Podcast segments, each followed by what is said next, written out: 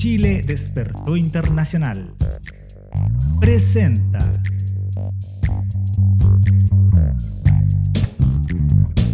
Política chilena en tiempos constituyentes. Todas las semanas en vivo por fanpage y canal de YouTube de Chile Despertó Internacional. Y el regionalista. El regionalista.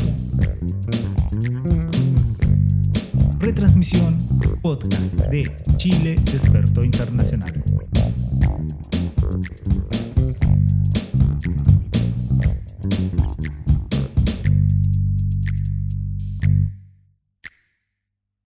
Hacemos un reconocimiento a los pueblos aborígenes de los territorios en que habitamos, así como a los pueblos originarios del territorio chileno, ya que ellos son los guardianes tradicionales de la tierra en que vivimos y trabajamos. La soberanía de los territorios nunca ha sido cedida, ya que son y siempre serán tierra aborigen. Saludos desde Barcelona, bueno, en este momento Erfurt, a todos los rincones del mundo. Soy Betsabeth Marín y saludo a mi compañero, Alex.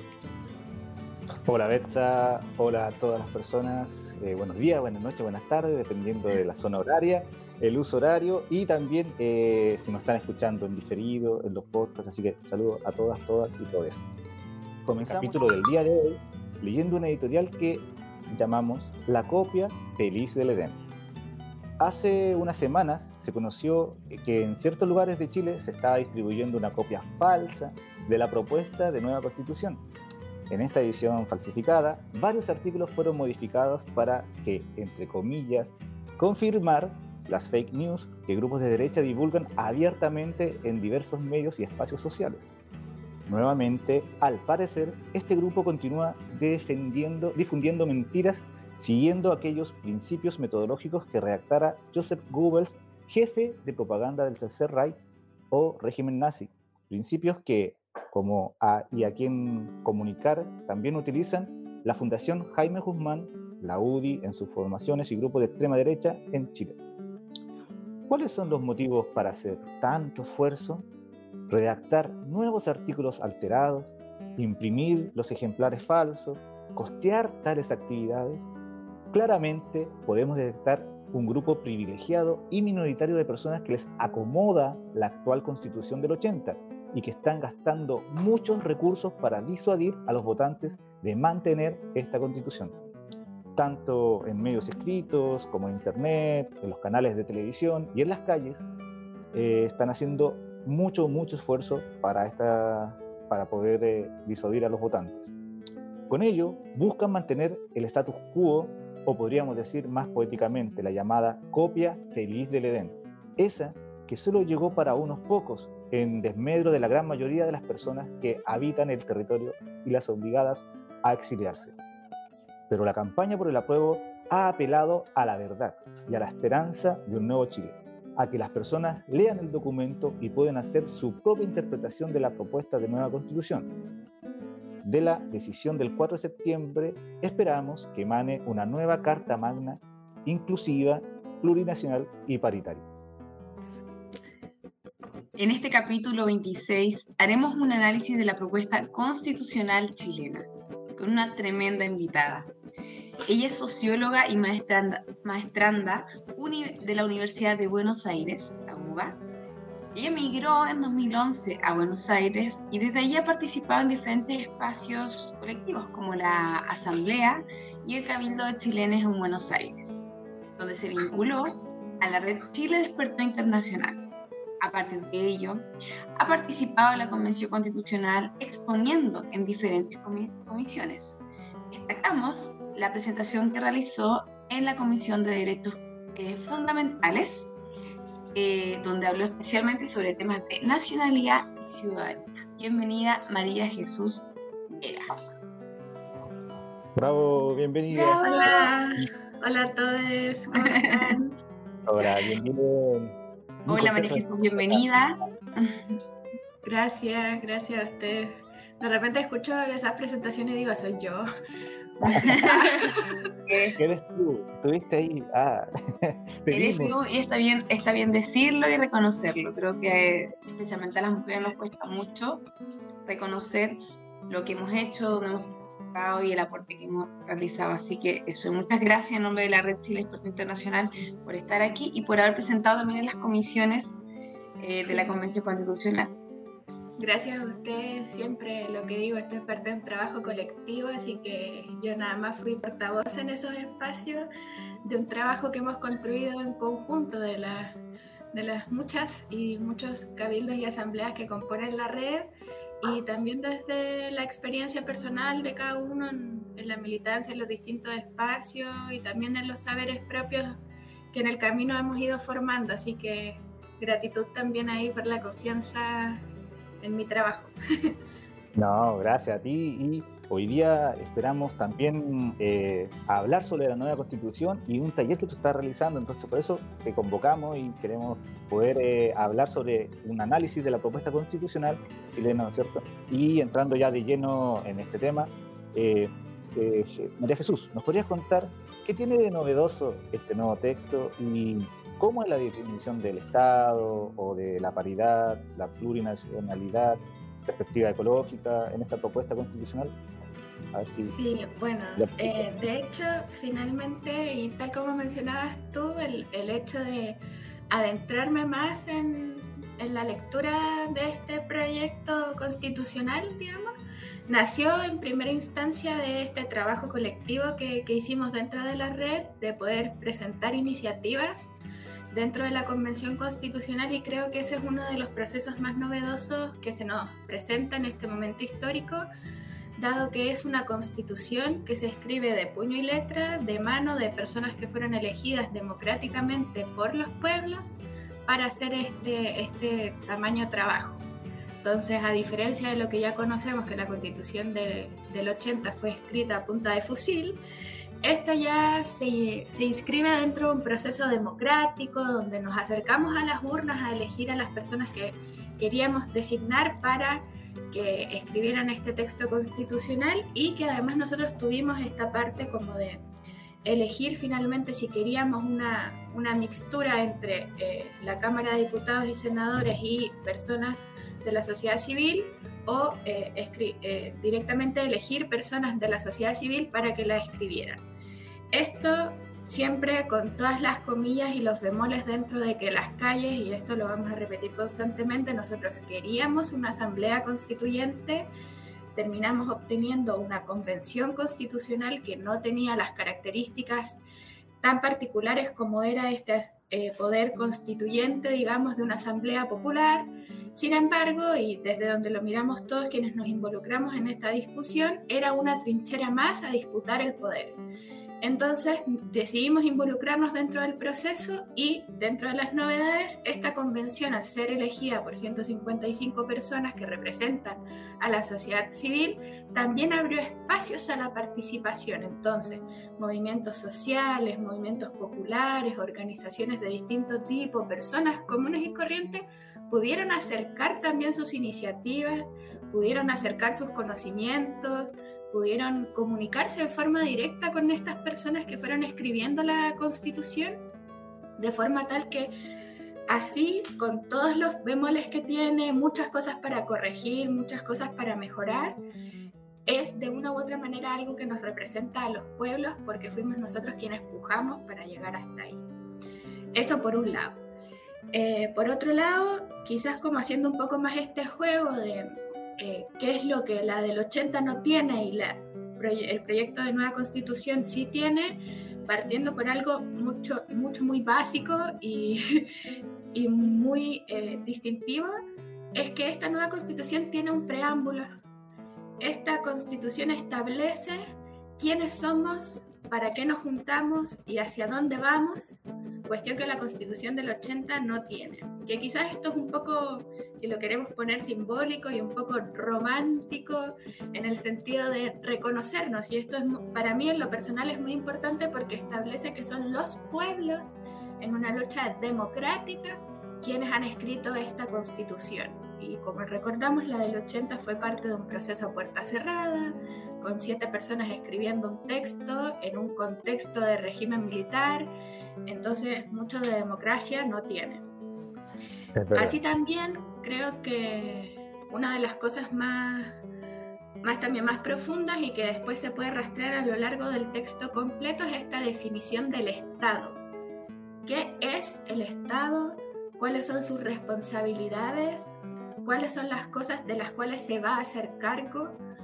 Y, y, en ese sentido, como instalar esta perspectiva del Estado social y democrático como una de las tareas primordiales a cumplir dentro de esta estructura que es el Estado y que cualquier gobierno, porque sabemos que el Estado es esta estructura y los gobiernos son los que pasan de una forma dentro de un periodo de tiempo a otro como a gestionar este Estado, tienen que estar dentro de este marco de un Estado social, democrático, plurinacional, intercultural y ecológico. Entonces esas son palabritas que quizás vamos a ir desgranando en la medida que lo seguimos conversando, pero que sientan las bases finalmente de cuáles son las responsabilidades que va a tener el Estado y cómo nos vamos a vincular las personas entre nosotros para que ese, esos principios constitucionales se vayan cumpliendo. Hechu, bueno, María Jesús, pero de cariño le decimos Hechu. eh, estamos hablando de principios constitucionales, eh, pero la gente sobre todo pidió concretar eh, las demandas que habían respecto a los derechos sociales. Eh, mucha gente misma me han dicho como, ¿por qué, por qué, por qué escribieron tan, un texto tan largo si en realidad nosotros queríamos solo salud, educación y pensiones, por decirlo así? ¿Por qué?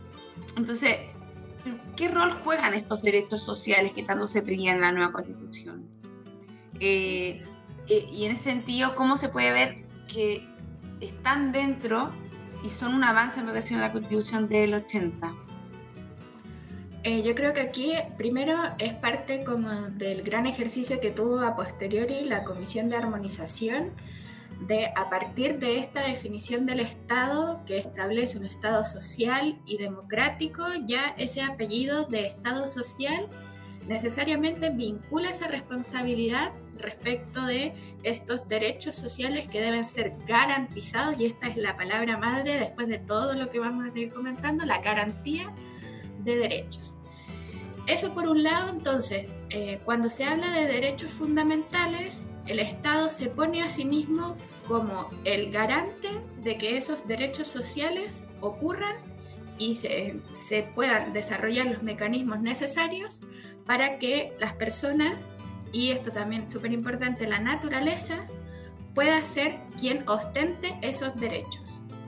Eh, en este sentido, eh, derechos fundamentales también tiene esta novedad de que es un abanico muy amplio y creo que acá también este fue parte del ejercicio que tuvo la convención en comprender que si bien las demandas de las calles habían estado bastante identificadas a lo largo del periodo previo a eh, la revuelta social de octubre y el proceso luego de la firma del Acuerdo por la Paz y la nueva Constitución, también habían otros otras luchas que quizás habían sido también invisibilizadas a lo largo del tiempo y un montón de colectivos que también demandaban su visibilización.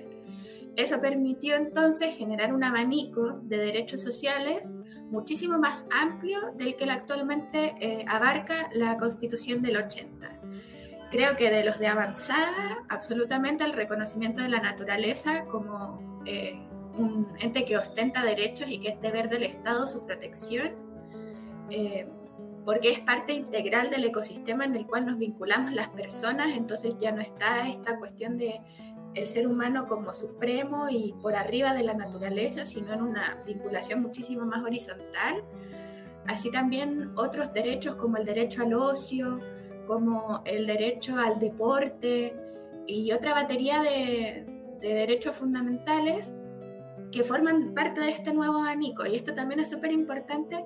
No es que la nueva constitución no reconoce a algunos que ya estaban en la constitución del 80 e incorpora otros en su reemplazo, sino que todos los derechos que estaban manifestados en la Constitución del 80 son retomados y recuperados por la Constitución nueva, por el proyecto de nueva Constitución, pero desde esta perspectiva de la garantía de los derechos y que es el Estado el que debe hacerse responsable de su garantía que eso era algo que estaba absolutamente invisibilizado en la Constitución del 80, porque al no tener una definición súper exclusiva y como definición de diccionario del Estado, entonces dejaba a libre interpretación de quien agarrara la Constitución cómo era el Estado el que tenía que relacionarse con esos derechos y esta cuestión que se había, eh, que se obtiene luego de una lectura muchísimo más al detalle de la Constitución del 80 que siempre lo que primó era una perspectiva del Estado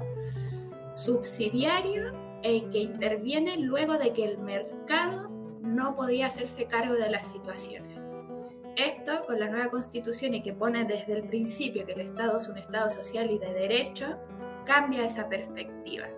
Ya no es que el Estado va a intervenir cuando el mercado no puede, sino que el Estado es quien garantiza desde el principio y le va a abrir la puerta al mercado para que intervenga cuando el Estado no es capaz o cuando el Estado no alcanza. Y esto también creo que es parte de los mitos que hay que ir constantemente derribando, sobre todo en salud, por ejemplo, cuando dicen, uh, se va a acabar el sistema de salud, no va a haber clínicas y no sé qué, y es como, no va por ahí, sino que el hecho de que el Estado se ponga como garante le va a permitir poner las reglas para decirle luego a los privados cómo van a participar del proceso. Oye, sumamente interesante y relevante todo esto que están mencionando, la diferencia y sobre todo eh, cuando mencionabas el tema de la naturaleza y los derechos, también se incluye todo lo que son la flora y la fauna. Y justo hoy, utilizando redes sociales, eh, veía en página 12, un medio argentino, eh, que daba la noticia de que un puma fue declarado animal no humano sujeto a derechos y que era declarado como un ser sintiente que tenía derechos. Entonces, es sumamente importante cómo esto que ya se está empezando a vivir en, los distintos lugares del mundo, ¿cierto? Eh, cómo nosotros seríamos eh, una constitución que ya la incluyera esta, eh, este, este, tipo de, de, situaciones, ¿cierto? De poder declarar a la, a la naturaleza, a la flora y la fauna como ser sintiente y sujeto de derechos. Eso también, junto con eh, varios de los avances que tú estás comentando, y quisiera ahora empezar a profundizar un poco en uno de los movimientos sociales que es sumamente eh, histórico en Chile y que era por el derecho a la educación. Eh, sabemos que han habido diversos movimientos políticos, sociales, eh, la revolución pingüina, la revolución universitaria, eh, el mismo presidente Boric, que hasta actualmente en el gobierno, salió de este movimiento eh, estudiantil.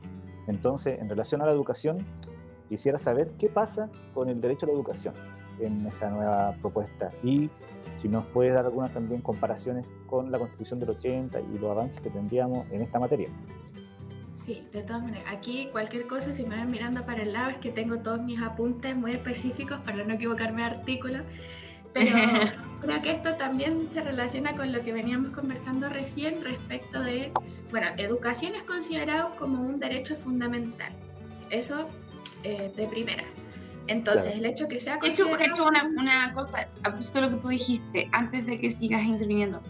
Eh, si, es posible, si tienes ahí, como dijiste tú, los artículos, si puedes ir mencionando los artículos para que la gente de repente vaya mirando la constitución y diga, bueno, a ver, esto es real, o te ayudamos nosotros también, pero ¿por qué lo digo? Porque mucha gente dice como, ah, la gente se pone a hacer interpretaciones y todo, pero nosotros sabemos que tú lo hiciste en base a artículos concretos, entonces...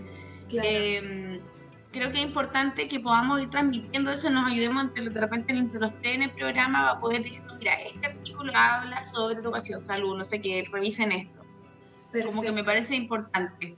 Sí, por ejemplo, acá en relación a, lo que tú estabas comentando, Jechu, me parece en el artículo 28, inciso 3, es donde habla, habla de eh, que la ley establecerá un sistema nacional a través del cual se elaborarán y coordinarán y ejecutarán políticas y programas destinados a atender sus necesidades de trabajo, educación, vivienda, salud y cuidado. Entonces, es como lo, lo, básico. Y ya en el artículo 35 es donde ya comienza el apartado de educación. Y comienza con el artículo 35, inciso 1, que dice, toda persona tiene derecho a la educación. La educación es un deber primordial e ineludible del Estado. Y ahí el, el inciso 3, me parece que eh, eh, lo tengo destacado con amarillo, así todo, resaltado, porque es muy importante. Ahí te, doy el espacio a ver si lo puedes comentar. Sí, de todas maneras. O sea, primero quizás como puntualizar que el capítulo 2 en particular es aquel que se dedica a todos los derechos fundamentales y las garantías.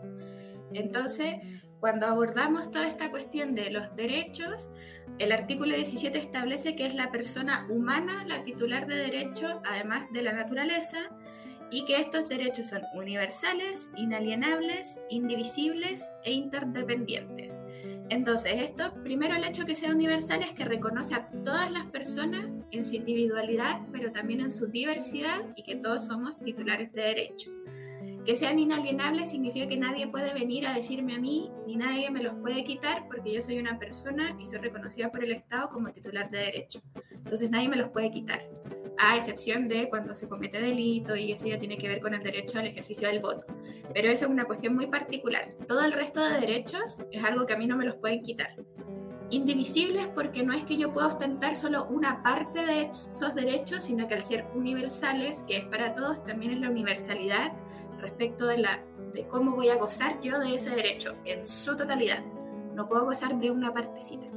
Y interdependientes porque viene con esta noción de que en realidad un derecho no existe sin el otro. Y por eso particularmente el derecho a la educación es de los primordiales, el que dedica más cantidad de artículos a lo largo del capítulo, porque se pone a la educación como un eje central, no solo para el hecho de formarse y capacitarse, sino también porque es la herramienta que a nosotros nos permite conocer en mayor detalle el resto de nuestros derechos. Entonces, de ahí esta perspectiva muy interdisciplinar y interdependiente entre todos los derechos que luego se ven como eh, desarrollados en el resto del capítulo. Eh, tal como eh, mencionaba Alex, a partir del artículo 35 hasta el artículo 43 es donde se establecen con mayor detalle no solo la definición que le vamos a dar a la educación en tanto derecho fundamental, sino también a toda la definición respecto de los principios que tiene que basar la educación, respecto de los fines y los objetivos que va a tener la educación dentro de nuestra sociedad y dentro del Estado, y así también eh, más cuestiones vinculadas a la estructura que va a tener el sistema de educación, que a diferencia de la constitución del 80, eso es algo que no se desarrolla en su totalidad. Entonces, y acá esto también, eh, esto es algo que construimos en colectivo dentro del taller en la medida que fuimos conversando de qué era el derecho a la educación y nos dimos cuenta que también hay muchas organizaciones dentro de la sociedad civil que están abocadas quizás en específico a las cuestiones de educación y también han generado mucho material. Entonces, bueno, Aquí pasamos el dato. Desde Chile Desperta Internacional ya estoy realizando un taller de lectura de la nueva constitución donde hacemos cuatro encuentros. El segundo ciclo empieza ahora, este sábado, y eh, donde hemos ido como revisando en detalle algunos artículos, particularmente educación, salud, seguridad social, y hemos utilizado solamente el borrador de la nueva constitución una guía de lectura que nació de la misma convención, una guía de lectura rápida, y después material que está disponible en Internet. O sea, acá nadie produjo conocimiento nuevo, sino solamente brindamos un espacio para conversarlo y discutirlo entre nosotros. Y que eso también... hecho, se, usa el borrador, no se usa la, la versión esta? Ah, sí, o sea, yo le llamo borrador porque no es algo como que ya aprobamos, porque nos falta hasta el 4, pero sí es el ejemplar de que ya la propuesta oficial de la cámara. Sí, sí, sí. Perfecto. Ya, perfecto. Y ahorita vamos a sacar nuestra aquí. Sí. Alex, no es que le estemos sacando pica. Yo la tengo en PDF, ¿cierto? ¿Cierto? Ah, ah es que también esto es importante considerar, porque si bien nosotros lo tenemos en papel, hay gente que la tiene en una versión digital y también hay otra versión que está en audiolibro para aquellas personas que tienen eh, una, eh, están en una situación de discapacidad visual, entonces la pueden como se les acerca mediante un audiolibro. Claramente a estas alturas y con este fin inclusivo hubiese sido espectacular llegar a una versión en braille y en otros formatos para terminar de incluir justamente a todas las comunidades invisibilizadas, pero bueno, eh, había que partir por algún lugar. Claro, absolutamente. Oye, y en relación a, estos artículos que menciona sobre la, educación, quiero destacar que habla sobre los fines que esta debe tener en, la sociedad chilena. Eh, como decía el artículo 35, 35 el artículo 35, inciso 3, dice, sus fines son la construcción del bien común, justicia social, el respeto a los derechos humanos y de la naturaleza, la conciencia ecológica, la convivencia democrática entre los pueblos, la prevención de la violencia y discriminación, así como la adquisición de conocimientos, el pensamiento crítico, la capacidad creadora y el desarrollo integral de las personas considerando sus dimensiones cognitiva, física, social y emocional. O sea, todo esto que tú estás comentando de cómo se acerca la Constitución está en el fin de la educación. O sea, incluye a todos y a todas y a todos. Eh, sumamente relevante eso. Sí, y quizás también algo que me gustaría destacar, además de todo este esfuerzo que se hace, por ejemplo, por eh, elaborar y crear un sistema nacional de educación, poner a la educación pública en el centro del quehacer del Estado, eh, democratizar igual la estructura escolar, que las comunidades van a tener derecho a participar en la elaboración de sus propios programas. Creo que también, y esto es parte de la lucha histórica que ha dado el magisterio, reconocer al profesor, a la profesora y a todo el resto de las personas que participan de la comunidad educativa como el centro del sistema. Entonces acá también le permitimos la visibilización y el reconocimiento histórico de tareas a eh, el asistente de aula, a la persona que está dentro del programa de integración escolar, mismo a los profesores y que se les reconozca como quienes llevan adelante esta tarea, el personal directivo. Entonces, que sin querer esto ha sido parte de la lucha histórica igual del Colegio de Profesores y de las distintas organizaciones que, que tiene también el magisterio eh, respecto a reconocer eh, su rol y me parece que eso también es de las cuestiones de avanzada que tiene al menos la perspectiva de la educación como derecho fundamental. Sí, y yo quería destacar algo que me hace sentido cuando pienso en ustedes dos, en mi lado argentina. en el artículo 37, eh, inciso 6, dice, los estudios de educación superior conducentes a títulos y grados académicos iniciales serán gratuitos en las instituciones públicas y en aquellas privadas que determine la ley. O sea, la educación superior va a ser gratuita por fin, por fin. Eso quiere decir que las personas que quieren salir, cuando salgan de cuarto medio de la educación secundaria, eh, puedan acceder de forma gratuita a las universidades o centros de formación de educación superior. Me parece un gran avance, muy relevante eh, esperemos que el, acceso a la educación superior no tenga un límite de edad. Hay mucha gente que ha querido estudiar y no ha podido. O sea, ojalá que esto no ocurra solamente para la gente de 18 años que recién egresa del colegio, sino que sea la oportunidad de poder entrar cuando uno sienta que quiere estudiar algo de verdad y no entra por entrar, ¿no? Por el deber ser. Y lo otro que creo que también está importante es que se prohíbe toda forma de lucro en la educación. Un gran problema que hemos tenido históricamente. Así que vamos por ese derecho a la educación, artículo 37. De todas maneras, y ahí quizás también eh, puntualizar esto, que tampoco es que la constitución viene con la resolución mágica y que a partir del 5 de septiembre que va a estar aprobada todo esto va a cambiar y vamos a estar en un nuevo país de aquí en adelante empieza todo el otro proceso que es la lucha justamente de cómo se van a implementar todos estos derechos, porque hay muchas cosas que en esto sí lo hicieron bastante bien y fueron bastante pillos, que aquellas cosas donde ah, no había tanto acuerdo, bueno, dejamos a menester de la ley establecer cómo se va a garantizar el acceso, se va a garantizar determinada cuestión. Entonces, por ejemplo, esto que puntualiza Betsa respecto de la edad, va a ser parte de nuestro rol en tanto ciudadanos, de estar ahí pujando constantemente para que cuando se escriba la ley que va a permitir eh, el acceso a la educación, nosotros pongamos como, bueno, pero no queremos que tenga límite de edad, porque la constitución establece su gratuidad, pero quedó ahí en un bemol medio ahí a la deriva, ¿qué va a pasar con la edad? Entonces, ahí es menester nuestro en tanto ciudadanos y personas que nos involucramos con los movimientos sociales, el poder garantizar que esa ley tenga este, esta letra chiquita que no pudimos lograr meter adentro de la constitución de buenas a primeras. Oye, antes de que, de que pasemos a nuestro intermedio, que es la parte un poco más lúdica, para que nos despensemos un poco ya y ya partimos el programa, ya la Hechu ya se relajó ya.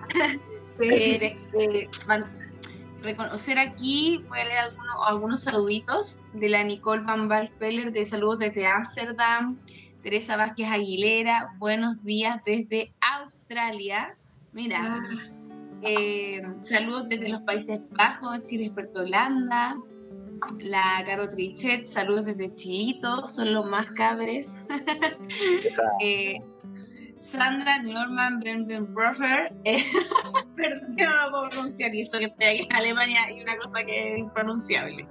Hola, es de Alemania. Getu, eres una seca. Ah, gracias, eh, tú también. Machuca Machuca dice: Sí, queremos un nuevo Chile más digno para todos los chilenos. Terminar con esa constitución en dictadura hecha por ellos, sin participación del pueblo nueva constitución hecha por el pueblo de todo Chile, yo apruebo. muchos corazones y banderas. Eh, Rosana Ro Puebla Anciani, saludos desde Edmonton. Ay, saludos a la Ro. En Canadá, ¿no? Eh, la Camila Arroyo dice saludos desde Buenos Aires. Y Machuca Machuca nuevamente dice, bien María Jesús, tú la tienes clarita, esta nueva constitución. Felicidades, yo apruebo, muchos corazones. Muchas gracias por todos esos saludos. Y vamos con nuestro intermedio, ¿no? Con las preguntas cortas. Eh, Alex, ¿tú estás preparado ahí con el video que tenemos? Por supuesto, si le damos play a este intermedio.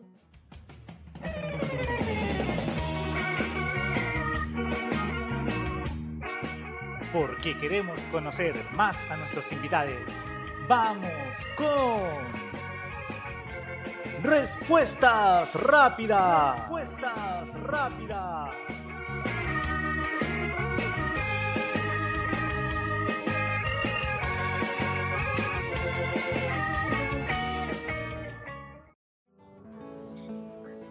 María Volvimos.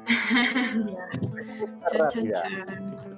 Mi comida favorita es eh, puré de papas con salsa. Eh, papa, mira qué rico. Sí, Como la que hace mamá. Puré papas. sí. Eh, odio con toda mi alma. El fascismo. Esa. Amor eterno a. A la Universidad de Chile, por supuesto. mi mejor recuerdo de niñez es. Uh, Nada, mis eh, sí, la cordillera con mi hermana, mis primos. La infancia es como nuestra etapa favorita. Qué lindo. Mi lugar favorito del mundo es. La cama de mi mamá. Qué rico. Mm. Figura política que admiras. El Chicho, por sobre todas las cosas. Salvador Allende en el Cora, sí. María Jesús, estar viviendo este momento de la historia de Chile es contradictorio, porque tengo mucha esperanza, pero también tengo temor.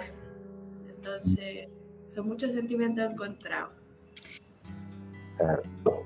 Migrar para mí es... Perdón, perdón, no, adelante, adelante. La convención constitucional... Perdón, y quiero hablar de la migración ya. Eh, perdón. Rewind. Eh, la convención constitucional será recordada como un proceso democrático, de todas maneras. Oye, ahora sí, la pregunta que te quería hacer, Berta, y que tiene mucho sentido con, con la lucha que hemos dado desde Buenos Aires en los distintos espacios donde hemos participado. Entonces, en relación a, a eso, migrar para ti, María Jesús, es... Eh, es que, por un lado, es el camino a la adultez y finalmente yo me hice adulta en la migración, pero también es descubrirme eso, en, mi identidad política de, de migrante. Es una postura. Me gusta, me gusta. La última pregunta, y esta sí me corresponde. si pudiera cambiar algo de Chile, ¿cambiaría? Uy. Si pudiera cambiar algo de Chile. Que pan francés, pan francés. ¿Qué es eso de pan batido? Pan francés, pan francés. No, María Jesús, no. Yo soy pan batista y en Espérate, ni pan batido, ni pan francés. Es la marraqueta, ¿no? ¿Sabes que sí? Pongámonos de acuerdo y ahora más en marraqueta. En la marraqueta. Yo puedo lanzar en muchas cosas, pero no, no, no, lo siento, lo siento. Las quiero mucho, chicas, pero a mí sí va a ser fantástico. No, marraqueta. Toda la razón hecha, marraqueta for life. Yo soy más, más chilena. Todo el mundo me dice que, o acá en Barcelona me dicen que no parezco chilena, pero yo me acuerdo muy de mi chilenismo con la marraqueta. Marraqueta, que rico. Cuando iba a comprar el pan, y me comí en la mitad mientras caminaba a la casa un pedacito de marraqueta o una marraqueta entera. Nada mejor un pan porque, porque esta es la gran pregunta. ¿Una marraqueta qué es? Ahí ustedes podrán debatir. Para mí es una marraqueta. Oye, em, bueno, salimos de este bloque. Volvemos a, a las preguntas más sesudas, ¿no? A, lo que nos convoca. A lo que nos convoca a analizar la nueva propuesta de constitución política para Chile. Em, queremos seguir hablando de derechos, los derechos por los que tanto luchamos, Eso, esos cuatro que decíamos, educación, salud, pensiones, eh, trabajo, ¿no? Eh, hablemos de la salud. ¿Qué pasa con la salud y en qué se diferencia con la constitución antigua, ¿no? La propuesta que está en la actualidad. Es como muy en línea en esto que veníamos hablando del rol del Estado que va a tener respecto a estos derechos, porque la constitución del 80, tanto en educación como en salud y en otros derechos, solo eh, se pone en el lugar de promover la salud y promover promover cómo, o sea, promover haciéndose responsable, poniendo a la salud pública como el pilar fundamental. En realidad eso la constitución del 80 no lo establece, entonces termina siendo de avanzada que esta nueva constitución establezca como derecho fundamental de las personas el acceso a la salud y lo considera como un, el derecho a la salud y al bienestar integral, incluyendo sus dimensiones físicas y mentales. Esto está en el artículo 44 de la nueva constitución. Esto se relaciona mucho y está cada vez más cerca a la definición de la Organización Mundial de la Salud respecto de qué es la salud y cuál es el deber del Estado respecto de la salud. Y esto se relaciona mucho con este fantasma que había de si se escribía en una hoja en blanco o no se escribía en una hoja en blanco, porque nos guste o no nos guste, dentro del proceso constitucional, eh, estaban los tratados internacionales que se firman y los acuerdos que tiene el Estado de Chile con otros organismos, como estos límites que no se podían sobrepasar. Entonces, que el Estado de Chile participe dentro de la Organización Mundial de la Salud como un Estado que forma parte, que está dentro de esa mesa, que toma decisiones también en alguna dentro de Naciones Unidas, permite que esta definición de salud esté más cercana a esa definición internacional y sobre todo en esta cuestión de reconocer la dimensión física y también la dimensión mental y esta perspectiva integral de la salud. Porque si bien lo entendemos y creo que en esto vamos a estar todos muy de acuerdo, la salud no es solo el bienestar del cuerpo físico y entonces que no me duela la guatita, que no me duela la cabeza o que pueda acceder a un o un tratamiento respecto de alguna enfermedad, sino que también desde esta perspectiva integral y el bienestar integral que sea respetuoso de mis creencias, que sea respetuoso de mis convicciones y que al mismo tiempo también considere a la salud mental como parte integral de ese bienestar.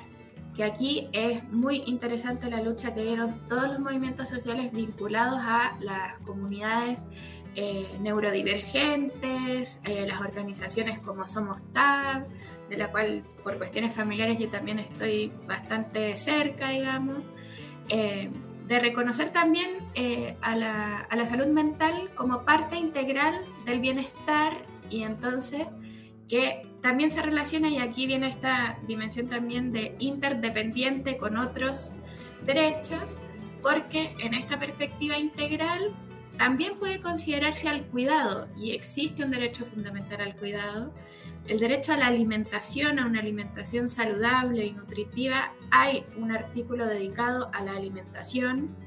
Se vincula también a la cuestión de los derechos sexuales y reproductivos porque eso forman parte de la salud y el bienestar integral. Y así también el reconocimiento a la muerte digna como una forma también de avanzar en esta perspectiva integral de la salud. Así como puedo tener la potestad del vivir, también puedo tener y ostentar el derecho a decir hasta acá. Pero siempre desde esta perspectiva ética, del cuidado, que, y esto sí me interesa que lo tengamos muy en cuenta para quienes nos están escuchando y nos están viendo, el acceso a la muerte digna no es hoy decido y listo, me tienen que entregar los insumos para eh, llevar a cabo eso, sino que se enmarca igual dentro de eh, una perspectiva ética que no pase a llevar el juramento hipocrático que hacen los médicos respecto al cuidado a la vida, eh, que tiene también estos bemoles de cuidados paliativos, etc. Entonces, por ahí va. Sumamente importante y un tremendo cambio en relación a lo, a lo que estaba en la Constitución del 80, así que me parece sumamente relevante. ¿Dijimos el artículo? El artículo 44 es el que hace esta definición respecto de la salud y de ahí en adelante el 44 y 45 en particular establece también que el objetivo del Estado es alcanzar el más alto nivel de salud. Y esto también es súper importante porque como pone a la salud pública como el pilar fundamental, el objetivo no es llegar solamente con salud pública a todas las personas para que puedan ostentar su derecho a la salud, sino que todos los esfuerzos del Estado y en la salud pública van y deberían estar de ahora en más orientados hacia alcanzar el más alto nivel de salud. Esto también es una distinción porque en la Constitución del 80 se dice se promueve el acceso a la salud, gracias por todo no están estas definiciones tan específicas. Entonces acá es como, es, bien, es menester del Estado garantizar el acceso a la salud y a la salud en tanto un bienestar integral que considera la dimensión física y la dimensión mental y que su objetivo es el más alto nivel de salud desde una perspectiva equitativa, solidaria, intercultural, con pertinencia territorial, también es muy importante en este ideal también de descentralización que atraviesa todo el texto. En la salud establece el principio de la desconcentración y la eficacia, que no sea algo que nos sigue pasando aún, de que finalmente parece que Santiago fuera Chile, que todas las especialidades están en Santiago. La idea sería poder eh, como empujar hacia esta descentralización de las especialidades, que podamos acceder desde todos los territorios y así. Oye, eh, una aclaración. El artículo que habla sobre salud es el 44 y tiene 11 incisos.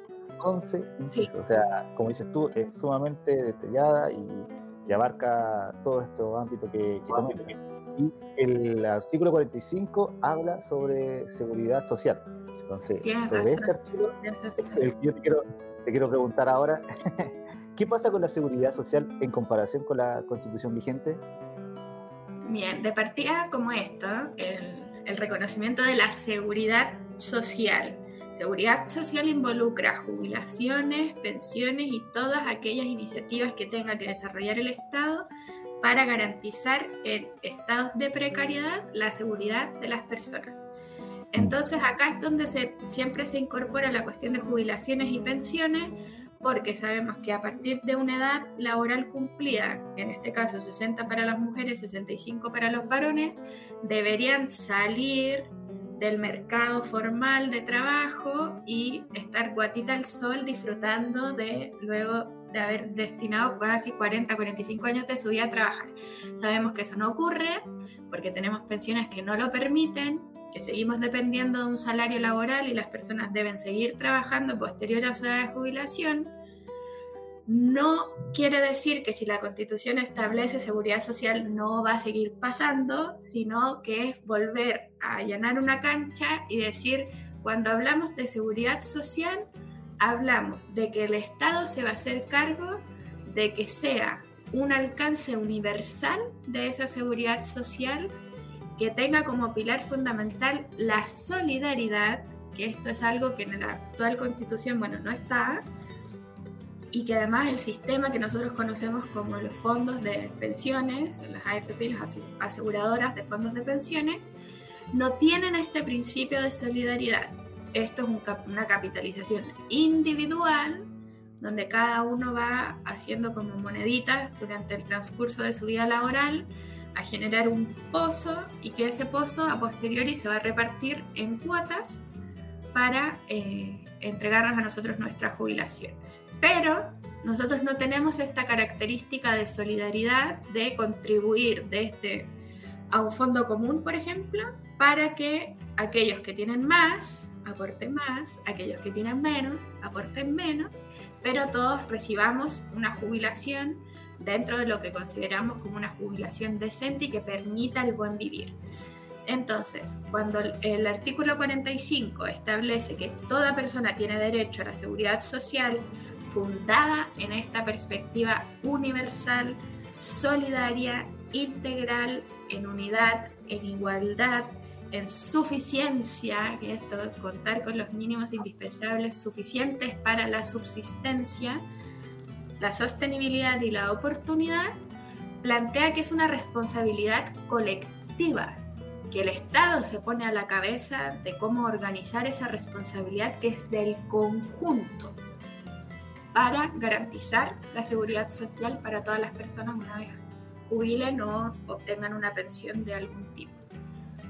Sí, sumamente importante y ahora que leías el artículo 45, inciso 1, me recordé de un, un spot que sacó gracias el comando de la prueba, donde había una pareja mayor de edad que no le alcanzaba para comprar un balón de gas. O sea, para la gente que hemos vivido esa situación, nos llega profundamente que, no sé, las situaciones de precariedad, cómo lo difícil que es poder enfrentar eso y, y una necesidad básica que no la puedas conseguir eh, y que ahora esté consagrado en la Constitución y que haya, por ejemplo, lo que está haciendo el actual gobierno, que eh, poder dar acceso a, la, a, los, a, un precio rebajado, ¿no es cierto?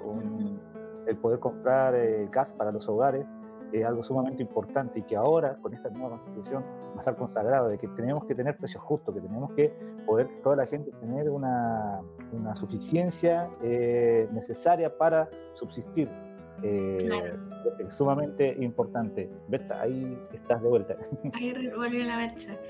y sobre todo como, eh, destacar esto de finalmente esta perspectiva de una seguridad social integral y universal y con esta perspectiva de solidaridad es entender que formamos parte de una sociedad en su conjunto y que esta, esta perspectiva de que aquel que tiene más igual tiene la posibilidad de acompañar y ayudar al otro para que su pasar sea muchísimo mejor.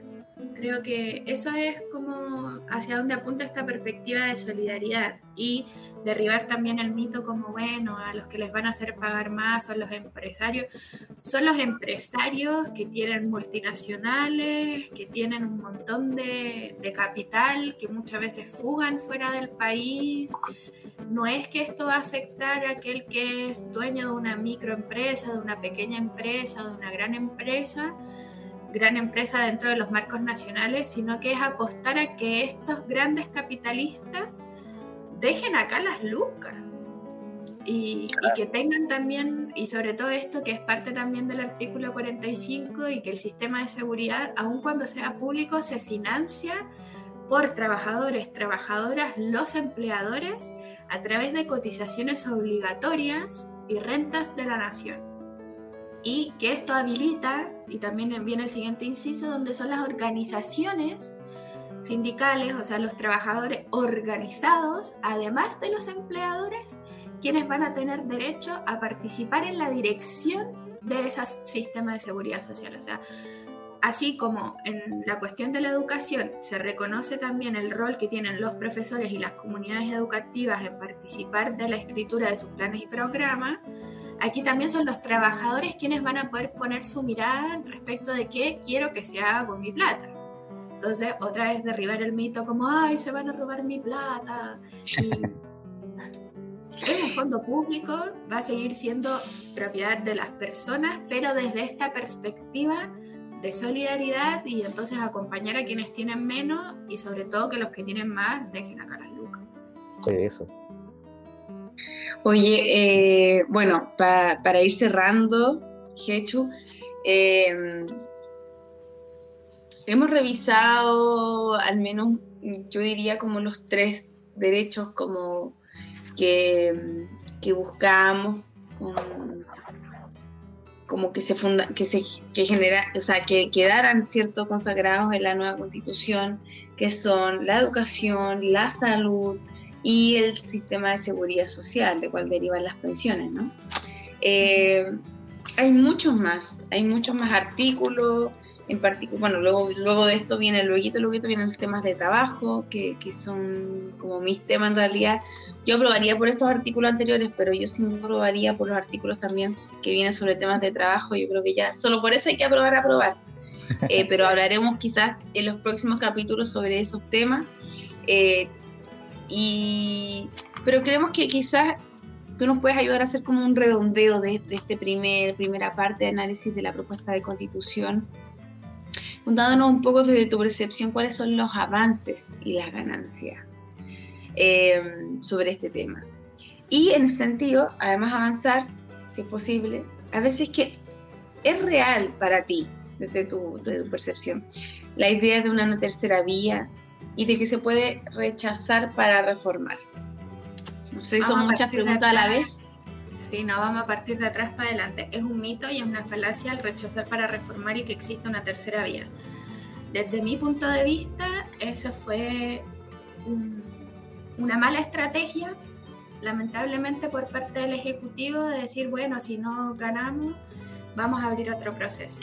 Y acá voy a traer parte de los aprendizajes que se dieron en el taller que estamos dando, traer parte de las reflexiones que nos compartió eh, Diego Espinosa, que es un politólogo, compañero, amigo de muchos años, que nos ayuda a comprender mejor, eh, en realidad, primero que este proceso democrático, aun cuando fue hecho, como mencionábamos bien al principio, entre cuatro paredes y espaldas de, de las calles, digamos, nos permite avanzar hacia esta nueva constitución.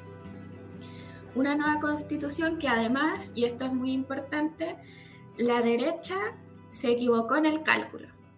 La derecha se equivocó y ellos ya saben que se equivocaron cuando dijeron sí, abramos la puerta a la participación de los independientes y muchos votos de derecha se fugaron hacia la participación de los independientes. Entonces ellos no lograron tener el poder que quisieron tener dentro de la convención y por eso se dedicaron desde el día uno a hacer la, la zancadilla y que todas las propuestas que vinieran desde los movimientos sociales y populares no avanzaran y ellos vienen haciendo campaña del rechazo desde el primer apruebo. Entonces creo que esto es lo más importante, sobre todo porque si rechazamos ahora, la derecha ya sabe que se equivocó en el cálculo, entonces si abrimos un nuevo proceso constitucional donde nosotros podamos elegir, ellos van a poner todas las trabas desde el principio a la participación de los independientes. Entonces, no vamos a tener nosotros manera de comunicarnos de forma más fidedigna con quienes van a ser nuestros representantes en una potencial nueva convención, porque ya va a volver otra vez a manejarse esta lógica de los partidos políticos y otra vez del binomio de la derecha y la centro izquierda, donde están ahora estos famosos amarillos por Chile y rechazo por una nueva constitución, que son quienes les han hecho más daño a todo el proceso constitucional. O sea, y creo que esto también, verlos ahora, eh, estar tan en desacuerdo con esta nueva propuesta, a nosotros que estamos del otro lado de la vereda nos deja patente que están eh, tratando de agarrarse y dar manotazo de ahogado para ver cómo agarran sus privilegios porque los van a perder y se les van a ir entre las manos. Entonces yo creo que nosotros no podemos perder esta oportunidad histórica, aún como también decía Betsa, no es la mejor. Nos quedan muchas cosas por corregir nos quedan muchas cosas por mejorar, pero afortunadamente incluso hay, un, hay artículos y hay capítulos que nos entregan mecanismos para a futuro poder modificar esta nueva, esta nueva constitución. Entonces ahí está nuestro compromiso y por eso aún cuando no logramos poner todas las cosas que queríamos, sobre todo nacionalidad y ciudadanía, que es trabajo colectivo que hicimos con, con varios compañeros, incluido Daniel, que también estuvo invitado al programa, y la Caro, pero tenemos otros mecanismos para encontrar la forma de que eso que no logramos poner lo pongamos a futuro. Si rechazamos ahora no vamos a tener manera. Aún cuando bajaran los quórums, aún cuando digan sí, le vamos a abrir la puerta en el Congreso para que traigan sus modificaciones, todos sabemos cómo se han comportado en otros momentos y nos van a cerrar la puerta en la cara. Así que... sumamente importante. Entonces, el aprobar, porque es nuestro camino, y también sumamente importante poder conocer y hablar contigo. Mucha gente nos comentaba eh, cuando hacemos el programa que pueden profundizar en los, temas y la temática, así que te agradecemos, Hechu, y también abrimos, ahí, hacemos la invitación para el taller de lectura de la nueva constitución, que tiene su segunda versión, que comienza este día sábado y que va a ser por todos los sábados del mes de agosto, para que usted sepa de qué se trata la nueva constitución eh, y pueda profundizar en esos temas que hemos estado hablando en este capítulo. Pueden eh, sumarse eh, a través de un Google Form que está en las redes sociales de Chile Despertó, así que ahí pueden acceder al, al link. ¿Algo que quieras comentar? Sí. Yo, yo, quería, perdón, antes de, de, eso decir como que creo que es importante que la gente pueda participar en un taller de lectura porque a veces puede ser que nos dé un poco de tedio, ¿verdad?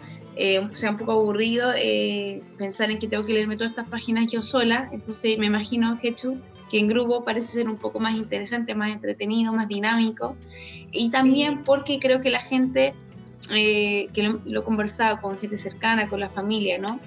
La gente a veces, por no leer el texto, se queda con las impresiones, las interpretaciones que hacen en los medios de comunicación masivos, hegemónicos, y que sabemos qué perspectiva nos da. Entonces, qué mejor que leer el documento acompañados de gente, pero haciendo tú también tu propia interpretación, ¿no?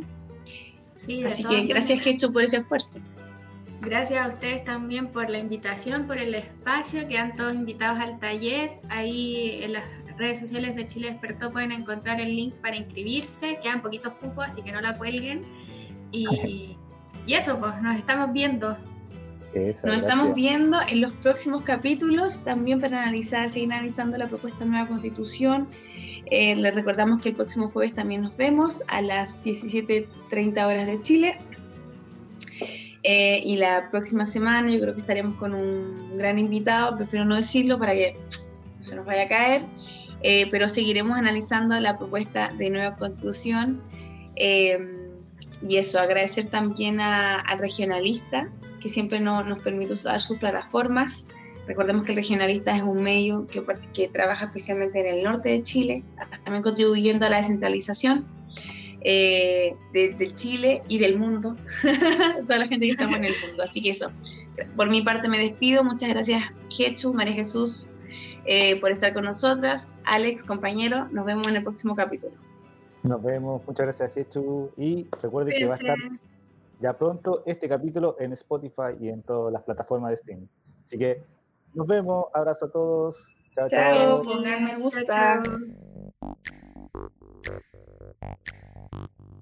Chile despertó internacional.